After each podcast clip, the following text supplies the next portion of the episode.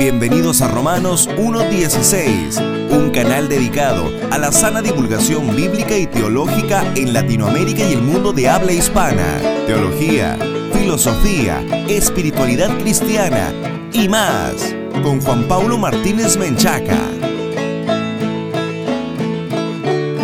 Bienvenidos patrocinadores y amigos a un nuevo programa de Romanos 1.16, programa con sentido de todos los latinoamericanos que aman la infalible, suficiente e inerrante palabra de Dios, quiero enviarle un fraternal saludo a toda nuestra amable audiencia que nos escucha a través de Radio Faro de Gracia, también a través de Radio Élite por el 99.7 FM, por supuesto a toda nuestra audiencia extraordinaria en Colombia para todo el mundo, en emisoras Cielos Abiertos y desde luego un abrazo muy profundo y fraternal para toda nuestra audiencia en Radio Jalel. Si esta es la primera vez que escuchas Romanos 1.16, te queremos invitar a que descargues el regalo que tenemos especialmente preparado para ti. Solamente debes entrar en www.jpaulomartinez.com diagonal regalo y debes ingresar la contraseña en mayúsculas celebrando la reforma. Estarás descargando una copia PDF de nuestro libro Radiografía del Progresismo Cristiano. No olvides que puedes unirte como patrocinador en www.patreon.com diagonal J. Paulo Martínez accederás a recursos exclusivos que te van a ayudar a estar mejor equipado para enfrentar los desafíos que presenta la posmodernidad. Ya está en Amazon nuestro libro El grito de la serpiente, tercera edición revisada, tanto en su formato físico en tapa blanda como en su formato Kindle. No dejes de visitar nuestro sitio web oficial donde están los enlaces en donde puedes adquirir nuestro trabajo. Opinar en el mundo de hoy, amigos, se está volviendo cada día más complicado, especialmente para los cristianos. Hay una tendencia internacional, dije internacional, de calificar expresiones disidentes de la corrección política como, escuche esto, discurso de odio. ¿Qué es el discurso de odio? Miren, este concepto presenta un concierto de desafíos en su identificación y aplicación, es decir, no es sencillo determinar qué es discurso de odio al mismo tiempo que cualquiera puede invocar como discurso de odio una idea que no simpatiza con cierto colectivo. El Consejo de Europa define discurso de odio así. Cito. Formas de expresión que propagan, incitan, promueven o justifican el odio racial, la xenofobia, el antisemitismo y cualquier otra forma de odio fundado en la intolerancia, incluida la que se expresa como nacionalismo agresivo y etnocentrismo, la discriminación y la hostilidad contra las minorías, las personas inmigrantes y las nacidas de la inmigración. Fin de la cita. Esta definición del Consejo de Europa acerca de qué es el discurso de odio exige que se definan varias cosas que no son siempre fáciles de identificar. Por ejemplo, primero, ¿qué se entiende por odio? Segundo, ¿quién define cuáles expresiones justifican y cuáles no dicho odio? Y tercero, ¿qué se entiende por intolerancia, discriminación y hostilidad? Porque nosotros vemos en las noticias el día de hoy que porque se le negó a una pareja el rentar en un edificio de departamentos, pues ya fueron discriminados. Entonces estos son conceptos difíciles de definir o al menos para nosotros que queremos que la libertad sea salvaguardada. Pero vamos a dejar claro algo. El odio existe. El discurso de odio sí existe. Pero las personas que generalmente deciden que será considerado tal entre todas las expresiones posibles no son las más idóneas para la tarea, como vamos a ver enseguida. La censura en redes sociales da constancia de esto todos los días. Miren, es verdad que muchas opiniones son notoriamente incendiarias, son hostigantes hacia ciertos grupos de personas, a veces hasta se constituyen como amenazas reales contra la integridad de los demás. No podemos tapar el sol con un dedo, amigos. El discurso de odio sí existe. Es el caso, por ejemplo, de los deseos de muerte y desaparición dirigidos a otras personas a sus familias o el de la propaganda u opiniones que intentan desarraigar el valor humano de ciertos individuos o colectivos por sus características biológicas y culturales, o sea, por ser uno mexicano, judío, blanco, negro, entre otros. No podemos cerrar los ojos ante este odio que siempre lleva latente una nota de peligro para sus destinatarios. El odio, el racismo, todo esto existe en este mundo cuyo príncipe es Satanás. Sin embargo, el concepto de discurso de odio está siendo utilizado en el mundo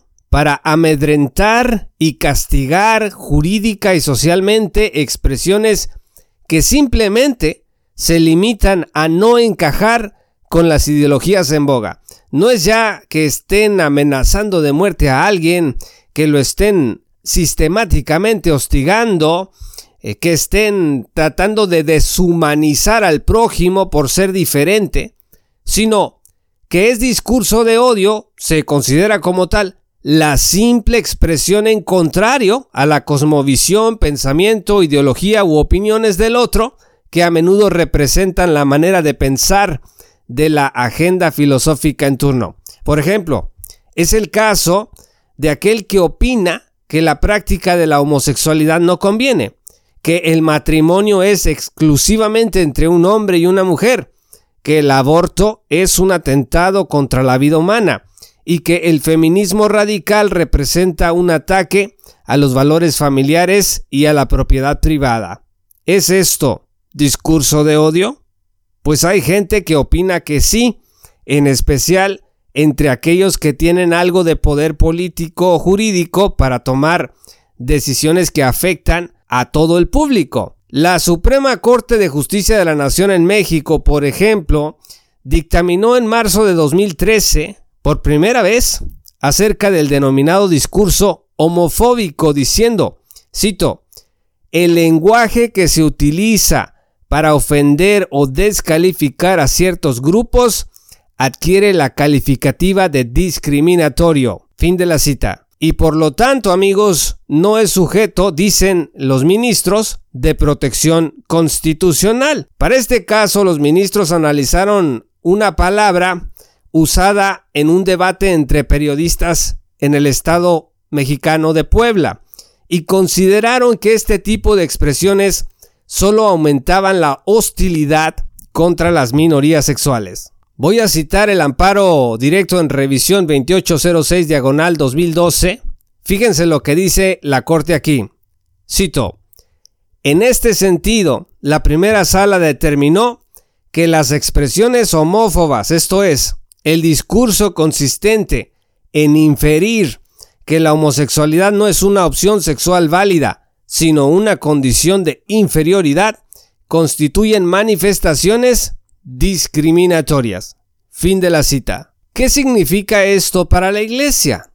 Que cada vez que un pastor o maestro predica o enseña que la homosexualidad no es una opción válida o legítima dentro del cristianismo, o sea, que es pecado, está incurriendo en una manifestación discriminatoria según la Corte. El texto no reduce su aplicación al uso de lenguaje soez que los cristianos de todos modos debemos evitar por ser pecaminoso, vean ustedes Efesios 4 versículo 29, sino que incluye implícitamente la descalificación de este estilo de vida como propio de la fe cristiana. Así que la corte se convierte en el juez que dice qué debemos considerar bueno y malo contra lo que dice la escritura, en donde Dios es el juez y legislador supremo de toda la tierra. Fíjense lo que dice Isaías 33, 22. Porque Jehová es nuestro juez, Jehová es nuestro legislador, Jehová es nuestro rey. Él mismo nos salvará. Ahora, son lo mismo los discursos antisemitas, supremacistas, amenazantes, incitadores a la violencia o denigrantes de la vida privada de las personas, al sermón del pastor que expone el domingo de manera responsable y ética Romanos 1 en su iglesia y llama a las personas al arrepentimiento y a la pureza sexual? Por supuesto que no es lo mismo. No podemos comparar la predicación, la predicación expositiva de Romanos 1 que un pastor el domingo entrega en su iglesia, con un discurso supremacista, antisemita o denigrante de la vida privada de las personas. Pero el concepto de discurso de odio actual se está expandiendo hacia su vinculación con el discurso cristiano en materia moral. Fíjense lo que ha dicho el Tribunal Europeo de los Derechos Humanos respecto de la libertad de expresión. Voy a citar un documento de 1976. Escuchen con atención. Cito.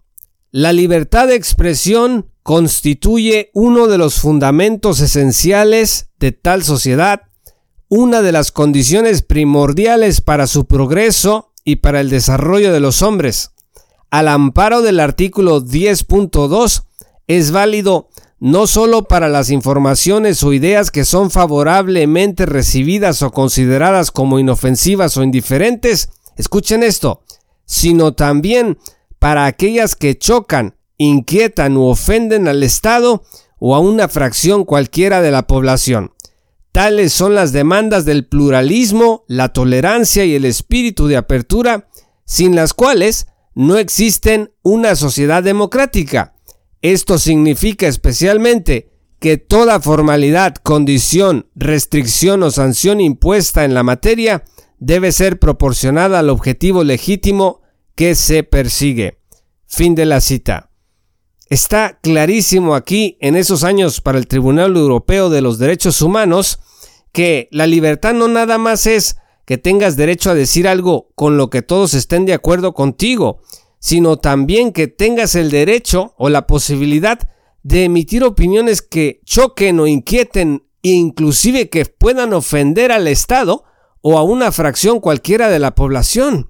Es decir, es parte de la libertad de expresión. Ahora, yo no estoy diciendo que vamos a utilizar cierto derecho eh, para considerarlo absoluto y vamos a salir a insultar a todo mundo, de ninguna manera. Pero tenemos que entender, como afirma Jordan Peterson, que sin libertad de expresión no hay verdadero pensamiento. Esto es lo que pasa. Si ya no solo estoy limitado por las leyes que sancionan amenazas de muerte, incitación a la violencia, humillación de personas por su condición cultural o diferente, apología del delito y otras semejantes, que estamos nosotros de acuerdo con estas eh, limitantes, o sea, nadie debe de incitar a la violencia ni amenazar de muerte a otra persona, etc. Pero en este caso, no nada más estás limitado por esto, sino que además ya ni siquiera puedo proponer mi pensamiento de forma respetuosa y responsable, haciendo uso de mi sagrado derecho a disentir, porque dichas ideas comenzaron hace poco a chocar con la agenda mundial. Entonces, ya no estamos ante los límites de la libertad de expresión, sino ante un acto de censura y sanción arbitrarios de parte de los que ejercen el poder en los ámbitos de su competencia. Por último, amigos, hay que reconocer que existen creyentes que bajo el supuesto amparo de la libertad de expresión acostumbran humillar a otras personas por su condición étnica, sexual o religiosa. Algunas veces hasta llegan a proponer la desaparición y expulsión de personas de los países donde viven. No es raro que la iglesia esté en el ojo del huracán cuando esto pasa. Enseguida, por eso, vamos a proponer principios que nos van a ayudar a navegar por las aguas turbias en los que como iglesia nos ha metido la posmodernidad. Número uno, tenemos que recordar que los cristianos no debemos insultar a nadie. A ver, tenemos que recordar que los cristianos no debemos insultar a nadie sin importar el insulto recibido o la indignación que nos produzca el actuar del prójimo. Fíjense que Efesios 4:29 dice, Ninguna palabra corrompida salga de vuestra boca, sino la que sea buena para la necesaria edificación a fin de dar gracia a los oyentes. Esto está muy claro amigos, dice, ninguna palabra corrompida salga de vuestra boca, así que los cristianos no debemos insultar a nadie. En Mateo 5, versículo 44, Jesús no dijo, id e insultad a esos perversos. No. Fíjense lo que dice Lucas 6, 27 al 36.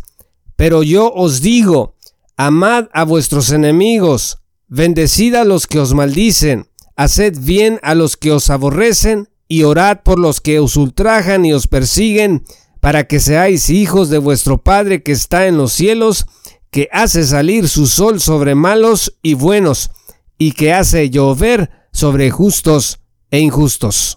La palabra de Dios es muy clara. No debemos emitir palabras corrompidas y al mismo tiempo debemos de bendecir, debemos de hacer bien, debemos de orar por aquellos que consideramos que están atacando nuestra fe. Las afrentas contra la santidad de Dios se multiplican diariamente. No caigamos en las maquinaciones de Satanás, dejando crecer amargura en nuestro corazón. Si al hablar sobre los temas más controversiales evitamos las injurias y los adjetivos ríspidos, tendremos más oportunidad de liberarnos de la presión mediática y oficial. Citar la Biblia será suficiente, amigos, para ofender a los demás. No tenemos que añadir vituperios de nuestra cosecha. Simplemente decir lo que la escritura dice. El segundo principio que proponemos es que tenemos que recordar que los cristianos no luchamos contra carne y sangre, sino contra principados y potestades de las tinieblas. Vean ustedes Efesios 6, versículos 10 al 12. Por lo demás, hermanos míos, fortaleceos en el Señor y en el poder de su fuerza. Vestíos de toda la armadura de Dios, para que podáis estar firmes contra las acechanzas del diablo. Porque no tenemos lucha contra sangre y carne, escuchen esto, sino contra principados, contra potestades, contra los gobernadores de las tinieblas de este siglo, contra huestes espirituales de maldad en las regiones celestes. ¿Por qué enfrascarnos entonces en un ataque personal contra otro, generando así innecesariamente la posibilidad de ser censurados? Si alguno enseña mentira y ataca los valores cristianos, tenemos todos los elementos para educar a la iglesia contra esos argumentos.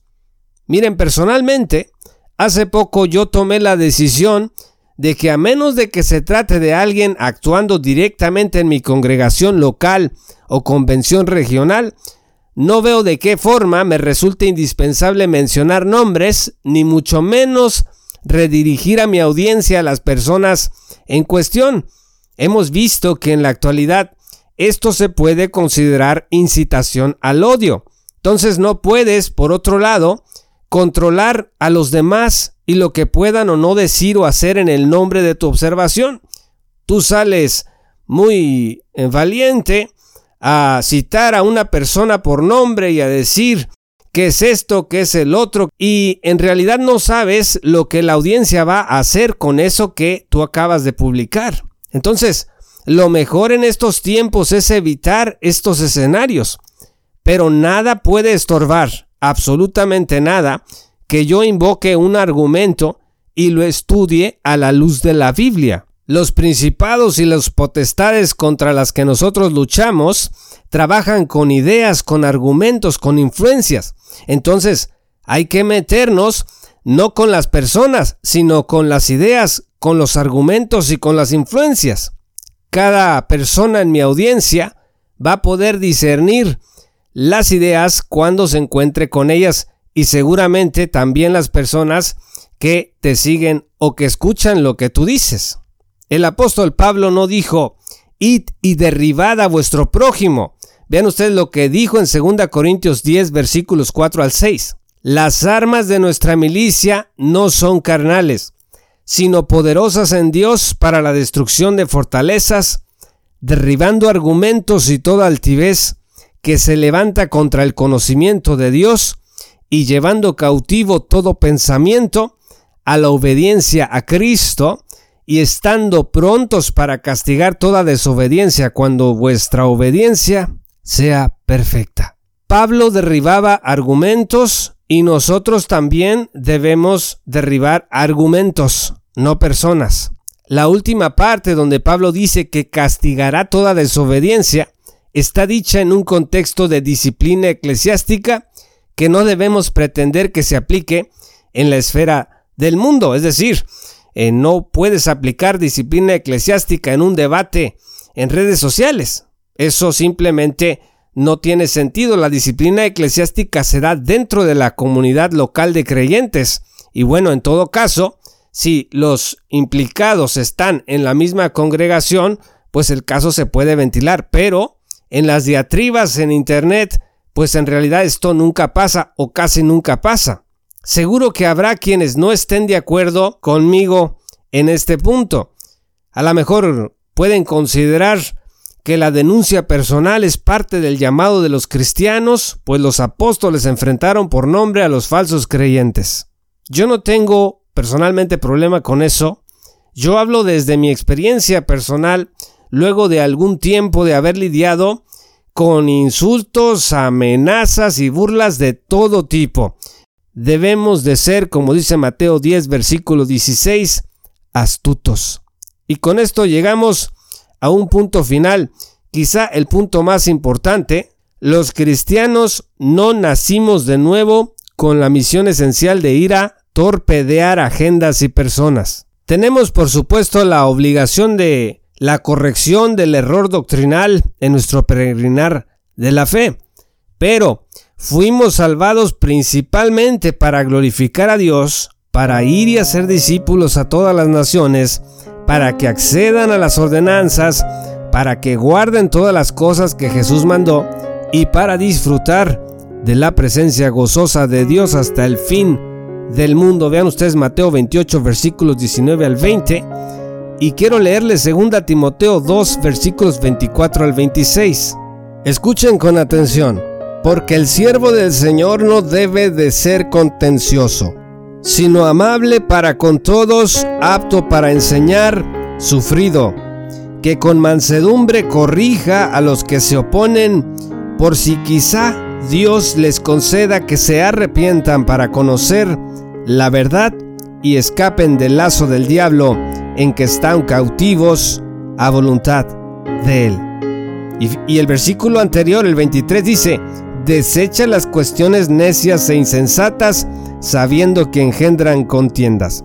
Tenemos una necesidad enorme, amigos, de discernimiento en esta era de redes sociales e internet y de peleas de todos los colores ante una ideología mundanal, emergente, posmoderna, que está atacando durísimo las estructuras sociales y políticas en todo el mundo. Entonces, refuta el error.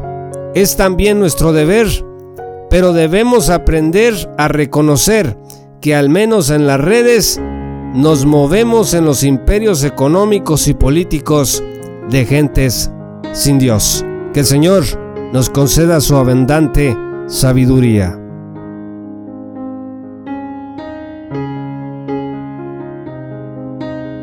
Muchas gracias amigos y patrocinadores por escuchar este programa. Si aún no eres patrocinador, te invito a que te unas en www.patreon.com diagonal J. Paulo Martínez y que estés hombro con hombro con nosotros en esta tarea de divulgación bíblica y teológica para la gloria de Dios. Vas a acceder a recursos exclusivos y a muchos beneficios en las siguientes horas a que te unas a nuestra gran, gran comunidad. Yo soy Juan Pablo de Romanos 1.16. Muchas gracias por escuchar este programa y que el Señor los bendiga hasta que volvamos a encontrarnos. Esto fue Romanos 1.16 con Juan Paulo Martínez Menchaca. Únete como patrocinador y apoya la sana divulgación bíblica y teológica en América Latina. Búsquenos y síguenos en nuestro sitio web oficial, redes sociales y otras.